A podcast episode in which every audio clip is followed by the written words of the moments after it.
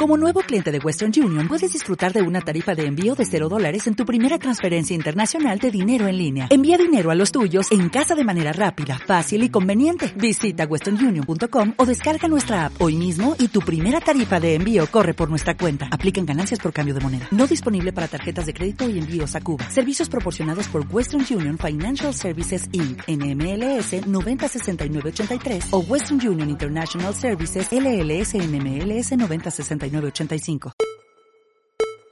It's flight, flight, flight. Are you ready? This is Bentinayo, the Spanish Formula One show. With the latest updates from the current Formula One calendar. Amici cari della Formula 1, ben ritrovati. Estamos el día de hoy en el episodio número 62 aquí en F1 en el café. El día de hoy estamos literalmente en tercera, cuarta vez. Tercera. Pero estamos Tercera, tercera. Eh, fix. de Fix y ahora Y aquí Ambu. en Ambu Café, en la calle Núñez de Balbó número 28, que estamos el día de hoy. Nos han servido café de Guatemala de Nomad. Estamos con los tres flat white habituales y el día de hoy vamos a hablar sobre el segundo gran premio de eh, la Ciudad de México. Sería el duodécimo, digamos, el vigésimo segundo gran premio sobre el trazado Autódromo Rodríguez, pero Sí. la denominación del Gran Premio ha cambiado del Gran Premio de México al Gran Premio, digamos, de Ciudad de México, igual que el Gran Premio de Sao Paulo, será De dos semanas, Brasil. que era Gran Premio de Brasil, y ahora será Gran Premio de Sao Paulo. El día de la carrera hemos tenido un tercio del equipo en, eh, eh, sobre, el sobre el trazado Autódromo Hermano Rodríguez. Rino ha sido, ha sido Jaime, Sí, y nos yo. va a contar antes de comenzar para hablar sobre este vigésimo eh, Gran Premio que ya faltan dos, sabemos ya quién está de primero en el campeonato de piloto y de, De constructores. constructores. También sabemos ya quién es el subcampeón. Sorpresa ni para lo que estamos aquí, ni, la- ni lo que están del otro lado de aquí en Nambu Café, es sorpresa que Checo Pérez ya ha conseguido Sí. el subcampeonato Campeonato. en el Campeonato del Mundo de la Fórmula 1 2022. Entonces, para comenzar antes de hablar sobre lo que ha sido este gran premio ya, que ha sido un poco aburrido, vamos a Sí. hablar top 10, Sí, sí, sí, tal cual.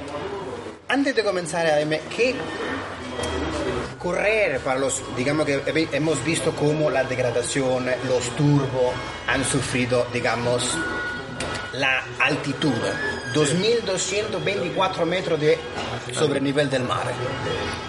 ¿Qué ha sido y cómo ha sido tu primera experiencia después de Valencia 2011? Sí. ¿Cómo ha sido esa experiencia luego de ver a los coches de 2011 ahora a estas naves de 2022? Eh, a ver, eh, se ha juntado, o sea, es una, es una gozada, la pena es que la carrera no ha acompañado un poco a la experiencia, pero es brutal, los coches, los coches son anchísimos, son muy grandes, las suspensiones son una maravilla, verles rebotar en los, en los pianos en directo es una locura porque es como si fuese una tabla recta botando perfecto, es como una suspensión perfecta, es, una, es lo que más me ha, me ha podido llamar la atención, el sonido es brutal, no es 2011, evidentemente no es el sonido, no es el sonido del 2011, pero ha mejorado bastante. ¿Te han parecido más rápidos 2011 o estos? El sonido hay que hablar también. Eh, Cambia, digamos, la percepción de la velocidad en el coche. A ver, eh, estos parecen más lentos. Pues son más amplios, son muy, son más anchos, son un coche que ocupa más la pista. Entonces, la sensación es que no son tan rápidos. Eh, cuando ves conducir a, o sea, cuando ves pasar el coche médico o el delante de ellos o el safety car, dices, ostras. Vale, porque el safety car ves que va muy deprisa. El safety car, que es un coche de, de calle, entre, entre comillas, va derrapando, va como en calle, y ves pasar un, un Fórmula 1 detrás y dices, ostras, van muy deprisa. Pero no es una sensación de velocidad como era antes, que eran los, esos motores, esos V10, que, que es que te ponía el, el agudo arribísima. Esto es, eso sí, es una, es una gozada. Yo donde pude estar, que es en Foro Sol, sí que es verdad que es la zona más lenta del circuito, eh, tampoco se apreciaba, se apreciaba mucho. Luego también estuve en la curva, en la última curva de- del circuito, justo entrando a meta y entrada en boxes. y ahí sí sí que se notaba un poquito más. Eh, pero a ver, son coches que son una locura, una locura. Ri, hemos visto la carrera cuántas veces. Yo la vi dos veces. ¿Qué tal? ¿Cómo ha sido la primera? La hemos visto desde casa, donde habitualmente hacemos F1 en el café.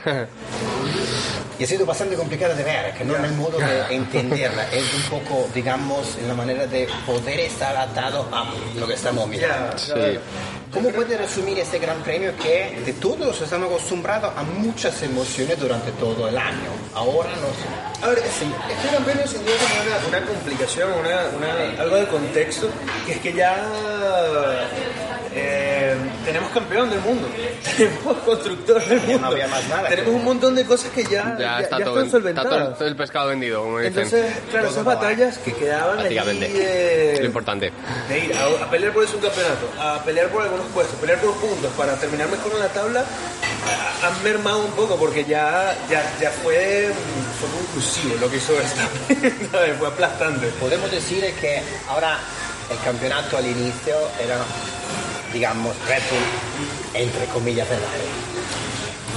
Pero Mercedes está más cerca de, de Red Bull A ahora. ver, yo siempre tuve fe a Mercedes desde el principio de la temporada, Desde creo que el- tardaron 20 carreras en subir a donde deberían estar. Sí, 18, 19, pero ya en, ya en Cota ya estuvieron ahí, ahí. y sí, realmente de ser competitivos, eh, esta carrera se les ha visto muy fuerte. También yo creo que eh, ha ayudado a la situación de Ferrari, que, que les, que les, Claro. han, les han cortado el, el motor para esta carrera. Claro, claro, Y- es que el problema de fidelidad, eso es justo que comentabas, de la altitud. Claro. Era- tenían problemas de recalentamiento, tenían problemas para incluso calentar los neumáticos, no sabían si los pueden calentar o muy poco o demasiado durante toda la pista, y además tenían que luchar con la mayor cantidad de drag que habían tenido. Es que Sí. ahí es donde vamos. ¿Qué pasa cuando tenemos un circuito tan alto? ¿Qué pasa? Tenemos que la altura provoque que el aire sea menos denso. Menos denso. Entonces, al ser menos denso, reduce la resistencia y el drag, digamos, también. ¿Qué pasa con esto? Hace que el turbo tenga que trabar más fuerte, cosa también que vimos con la- el sonido del turbo de Ferrari, que Sí. era completamente anómalo, muy diverso a lo que hacían los demás también. Otra cosa, las degradaciones de las gomas. Red Bull, Red Bull, Anna Schmidt de nuevo. Al lado donde tenía que dar con la Sí. estrategia de, Mer- de Red Bull. Mercedes, con el con neumático medio, no le ha ido bien. Mercedes fue Pero, muy porque, pero por, por eso mismo, yo creo que Mercedes lo- con Russell se le podía haber jugado, haber alargado el medio, meter un, un, un blando, a ver qué pasaba, y no tienes nada que perder. Con Hamilton entiendo que no, que vayas a algo más conservador. Pero con Russell, hazlo. Y además Russell te lo estaba diciendo, te estaba pidiendo, vamos, con- vamos, a, acabar con- vamos a Yo- alargar y acabar con el blando. También Hamilton, era- también Hamilton ha dicho que no estaba conforme con Sí, el- pero Hamilton iba segundo, es- está, no está, está relativamente,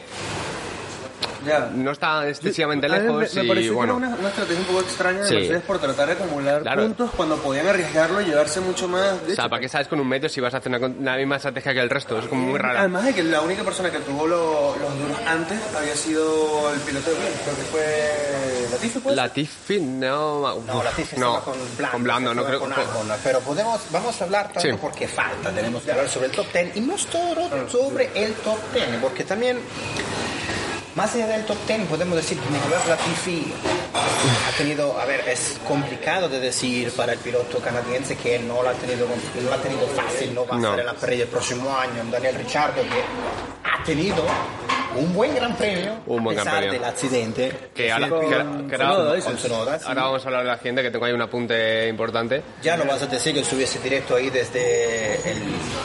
No, Sí, pero Pero vamos a hablar porque también hay que hacer hincapié donde Verstappen ha roto otro récord.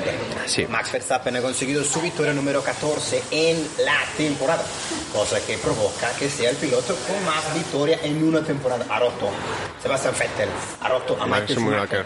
Yo siempre pienso que hay que hacer la salvedad de los contextos de campeonato en cada uno. que son más carreras sin duda, sin duda, lo que ha hecho Verstappen Nah, es es- inigualable. viendo y más viendo cómo empezó. Claro. Es lo que es lo que más te llama la atención, que las tres primeras carreras estábamos hablando de, de un dominio aplastante de, de Ferrari y de Charles Leclerc, que todo el mundo le veía campeón del mundo. Y luego a raíz, a raíz de boom. O sea, es que es asador tanto Red Bull como, como Max Verstappen a un nivel, porque Checo Pérez ha estado muy bien, pero Max Verstappen ha estado No, en este podemos decir... espectacular. podemos- exacto. Pérez es competitivo eh, con el resto, pero Verstappen está Está una a otro nivel, solo. O sea, otro no nivel, tiene un campeonato donde compite No, no, solo. Sí, sí, sí, sí, es una compite. O sea, lo vimos en la partida.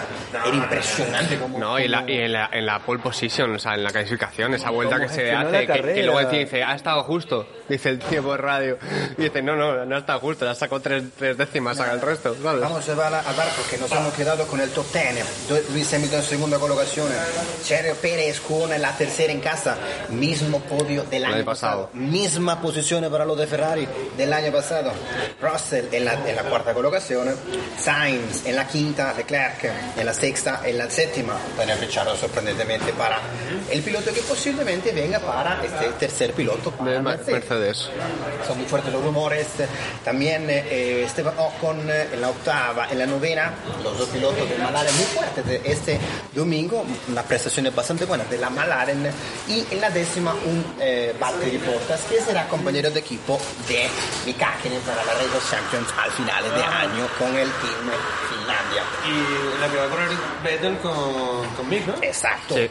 Podemos decir que la Tiffy también era sorprendente, no solo la diferencia de la Tiffy con el Albon. que lo precede. 58 segundos, dos giros más que lo han sobrepasado. La Ferrari. Hay que ver si para el Gran Premio de, Sao Paulo, que ya se ha, la FIA ha asegurado que se va a correr. que se va a correr a pesar de los Rumores, sí. políticos que está ocurriendo en el país. La Ferrari está muy lejos de prestaciones y la Mercedes muy pocos puntos y puede ser en dos carreras cambiar el orden en el campeonato de constructores. La, la historia con Ferrari es que siempre que llegan a este punto de la temporada, donde sienten que están ya, ya no tienen mucho más que hacer, suelen empezar a, a dejar, ¿no? Como de trabajar un poco en el aquí y ahora y Pero yo creo que- en el, el coche del futuro. Pero que- es una sensación en general de esta temporada de Ferrari, que es un, es un coche que no has visto, que no, no lo has visto evolucionar prácticamente nada Claro, respecto a... que, que el es lo que, lo que me, me hace pensar entonces en las carreras que vienen, donde pueden arriesgar un poco más, tratar de subir, de, de quizás de conseguir, de explorar, ¿no? Porque lo que les hace falta es, es tiempo en pista para mejorar el coche Claro, no, no, y, que y que se te va a ir la segunda posición, que es que están ahí, o sea, es que ese es el tema, que si estuviesen a, 300, a 200 puntos, pues yo entiendo que te relajes, porque dices, no tengo nada más que hacer, pero tienes a Mercedes que te va a ganar, o sea, esto lo hemos hablado ya en otro capítulo, pinta que Mercedes va a quedar segundo. Capítulo y fuera del episodio también. ¿Eh? Muchas veces. que Sí, no, lo hemos hablado muchas veces, sí, sí, sí, o sea, ¿Qué te ha sorprendido más, Jaime? Y no por la parte del Gran Premio, del aficionado europeo al aficionado en Latinoamérica.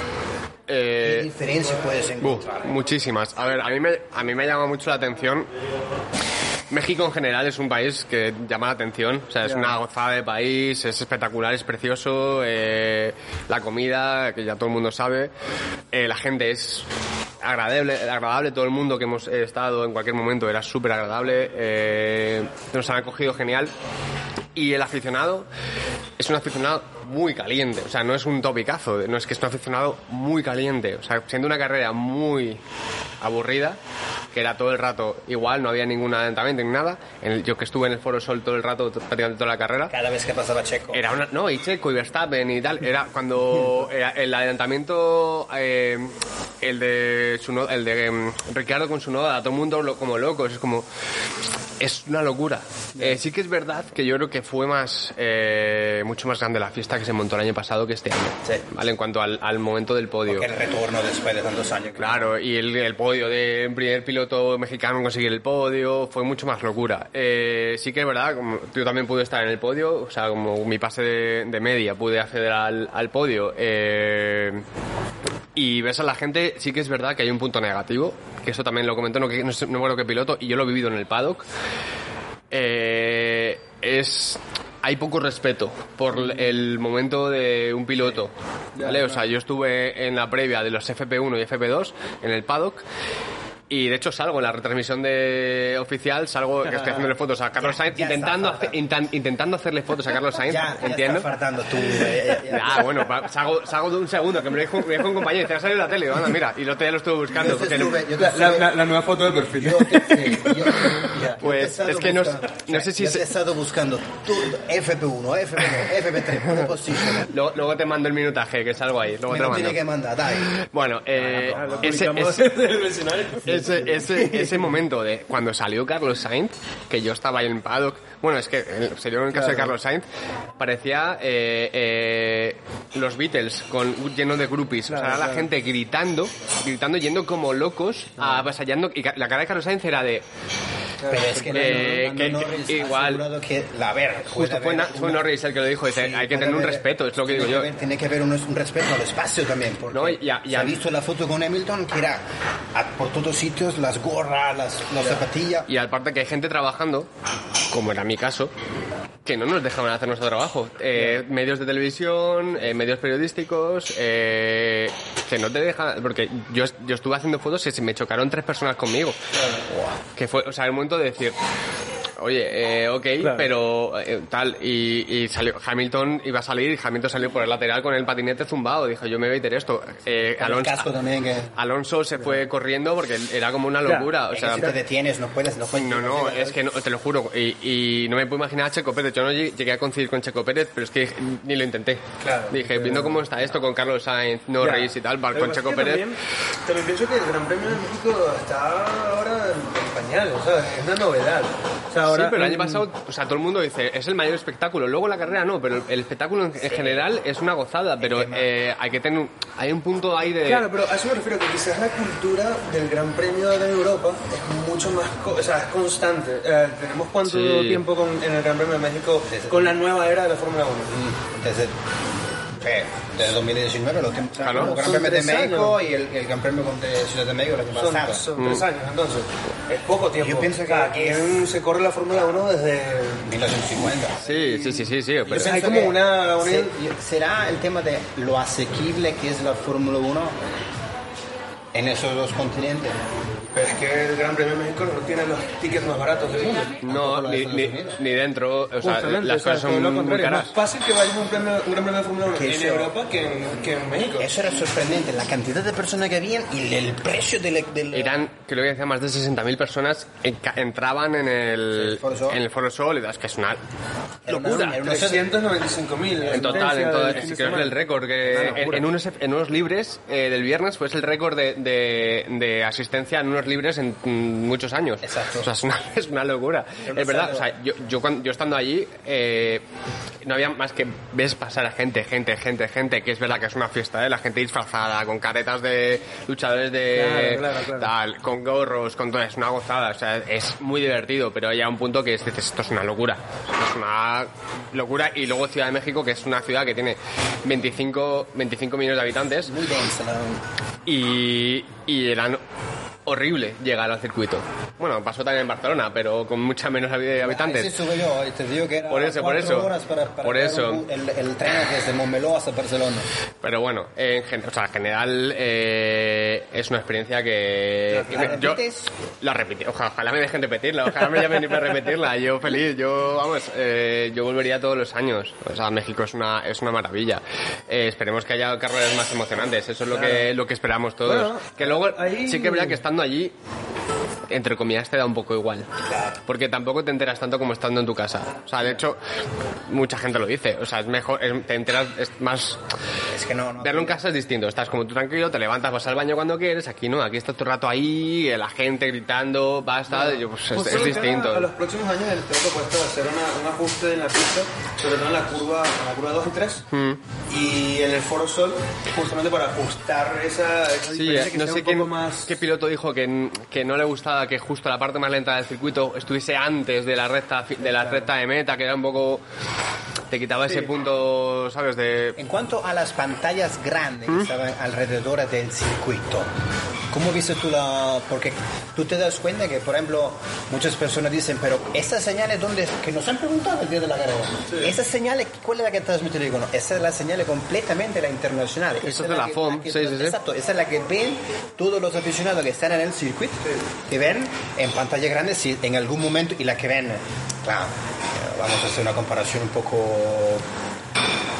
mortal aquí, por la que ven todos los equipos, la que ven todos los Sí. integrantes de Sí, todos es, los es- equipos. es que la oficial, sí.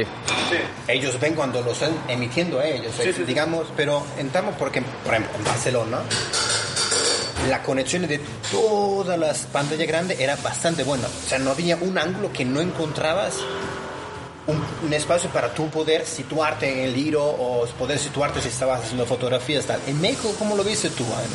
Eh, por ejemplo, en Foro Sol solo había una pantalla. O sea, en, eh, estaba justo enfrente de la entrada de las gradas, eh, situado en la zona donde es el Paddock Club, que es donde fue la, la zona donde se hizo el, el- el podio. Ya. Estaba la pantalla ahí. O sea, la gente que estaba, sí que verdad que la gente que está en Paddock Club no necesita una pantalla grande para verlo porque tiene pantallas para verlo dentro. Claro, claro, claro. Pero en esa parte, por ejemplo, yo eché de menos una pantalla más.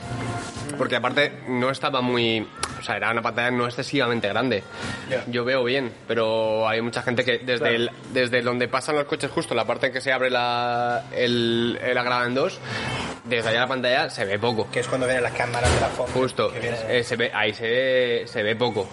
Pero bueno, eh, es lo de menos. Es que la gente, yo creo que la gente le da un poco igual. O sea, no. Ahí es, tan- es tanta fiesta ahí que la gente está bebiendo, comiendo. Es como. Es otro estilo. O sea, es, es un estilo muy.